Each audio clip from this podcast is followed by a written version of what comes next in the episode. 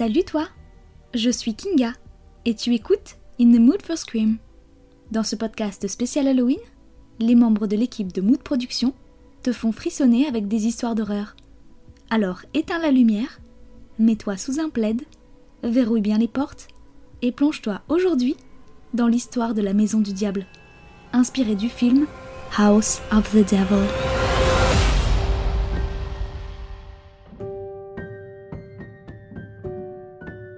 Samantha est une jeune étudiante.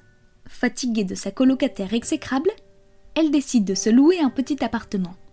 Elle doit alors payer rapidement le premier mois de loyer, qui s'élève à 300 euros. Malheureusement, elle n'a pas d'argent de côté et doit alors rapidement trouver un emploi. Elle tombe alors sur une annonce. Quelqu'un recherche une babysitter. Samantha appelle le numéro. L'homme au téléphone lui explique qu'avec sa femme, ils se rendent à une fête pour observer l'éclipse de lune et il lui donne rendez-vous le soir même pour garder leur fils. La maison est assez reculée, alors Samantha se fait accompagner en voiture par son amie Megan. Les deux jeunes filles arrivent devant une très grande maison et sont accueillies par Monsieur Ullman, l'homme qu'a eu Samantha au téléphone. Les deux jeunes filles entrent dans la maison. Monsieur Ullman leur annonce alors qu'il n'y a pas d'enfant. En réalité, s'il a fait appel à Samantha, c'est pour s'occuper de sa belle-mère très âgée. Samantha refuse d'abord l'offre, mais quand M. Ullman lui propose 400 euros, elle n'a pas d'autre choix que d'accepter. Megan s'en va et décide de s'arrêter fumer une cigarette au bord de la route. Mais son briquet ne fonctionne pas bien. Un jeune homme apparaît alors derrière elle et sort son briquet pour allumer la cigarette de Megan. Ce dernier se montre plutôt amical. Il lui dit qu'il s'appelle Victor et lui demande si c'est elle la babysitter.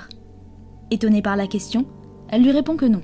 Victor sort alors un pistolet de sa veste et tire une balle entre les deux yeux de Megan. Pendant ce temps, Samantha fait la rencontre de Madame Ullman, la femme de Monsieur Ullman, qui remonte de la cave, disant qu'elle était allée chercher un manteau de fourrure. Madame Ullman se met à scruter Samantha sous tous les angles, et finit par lui dire qu'elle doit être très désirable pour les jeunes garçons. Cette remarque met la jeune fille très mal à l'aise. Les Ullman donnent à Samantha la moitié de sa paye, et de l'argent pour qu'elle commande des pizzas. Il lui assure aussi que la belle-mère ne lui causera pas de soucis car elle restera probablement tranquillement dans sa chambre à l'étage. Samantha tente de faire ses devoirs, mais l'ambiance de la maison la met mal à l'aise. Elle décide alors de commander une pizza. Puis elle se met à explorer la maison. Elle découvre alors un placard rempli de manteaux de fourrure, ainsi qu'une boîte contenant des photos. Ce sont des photos de famille, prises devant la maison, avec une voiture que Samantha a vue dans la rue en arrivant mais les personnes posant sur les photos ne sont pas la famille Ullman. La sonnerie de la porte retentit. Samantha va ouvrir. C'est le livreur de pizza, qui n'est autre que Victor. Un peu plus tard, Samantha entend des bruits étranges provenant du sous-sol.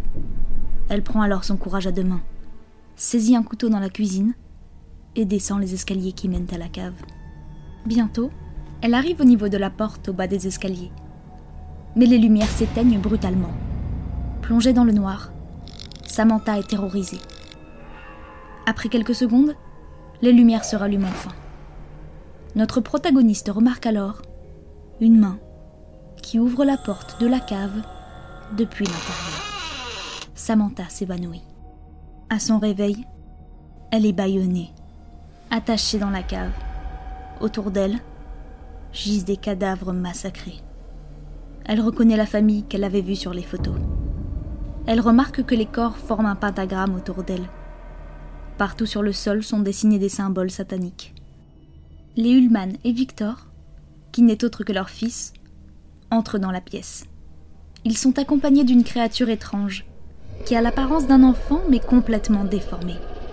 Les éléments de son visage ne sont pas à la bonne place et il est couvert de cicatrices. L'enfant se rapproche de Samantha, soulève son t-shirt et dessine un pentagramme sur le ventre de la jeune fille. Puis il revient avec un verre, de ce qui semble être du sang, et force Samantha à boire. Elle se débat et finit par réussir à se libérer de ses liens. Elle se précipite à l'étage et voit le corps de son amie Megan qui gît dans la cuisine. Victor apparaît derrière elle et lui tire une balle dans l'épaule. Elle parvient à attraper un couteau et lui tranche la gorge. Soudain, Samantha ressent une douleur très intense au ventre. Elle n'arrive plus à bouger. Madame Ullman arrive à son tour et profite de son impuissance pour l'emmener de force dans une chambre, lui disant qu'il est trop tard pour qu'elle modifie son plan. Soudain, le ciel s'assombrit à cause de l'éclipse. Madame Ullman tourne le dos à Samantha pour regarder par la fenêtre. Samantha saisit alors l'occasion et le peu de force qui lui reste et l'assomme avec une chaise. La jeune fille s'enfuit de la chambre et récupère l'arme de Victor dans la cuisine avant de sortir de la maison. Elle tente tant bien que mal de courir et cherche du regard quelqu'un qui pourrait lui venir en aide. Mais il n'y a aucune autre habitation dans les environs. La nuit est parfaitement silencieuse. Soudainement, elle se met à entendre des pas. Des pas irréguliers, comme si la personne en question avait une jambe plus courte que l'autre. Samantha se retourne et voit l'étrange enfant déformé qui arrive vite vers elle.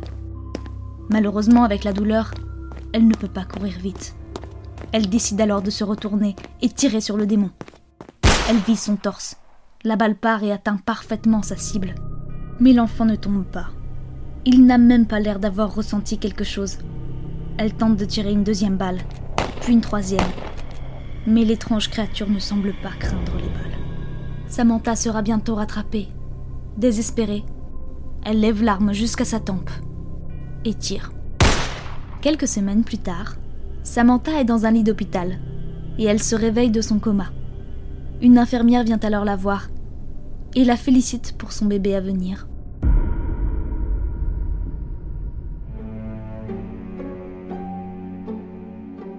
J'espère que cette histoire t'a glacé le sang. Si tu veux d'autres histoires d'horreur, elles seront toutes disponibles sur la plateforme de streaming audio à compter du 31 octobre. Mood Production est présente sur Instagram, YouTube, TikTok et toutes les plateformes de streaming audio, avec du contenu qualitatif et diversifié. Alors abonnez-vous et aidez la chaîne à grandir en suivant nos contenus. Restez à l'écoute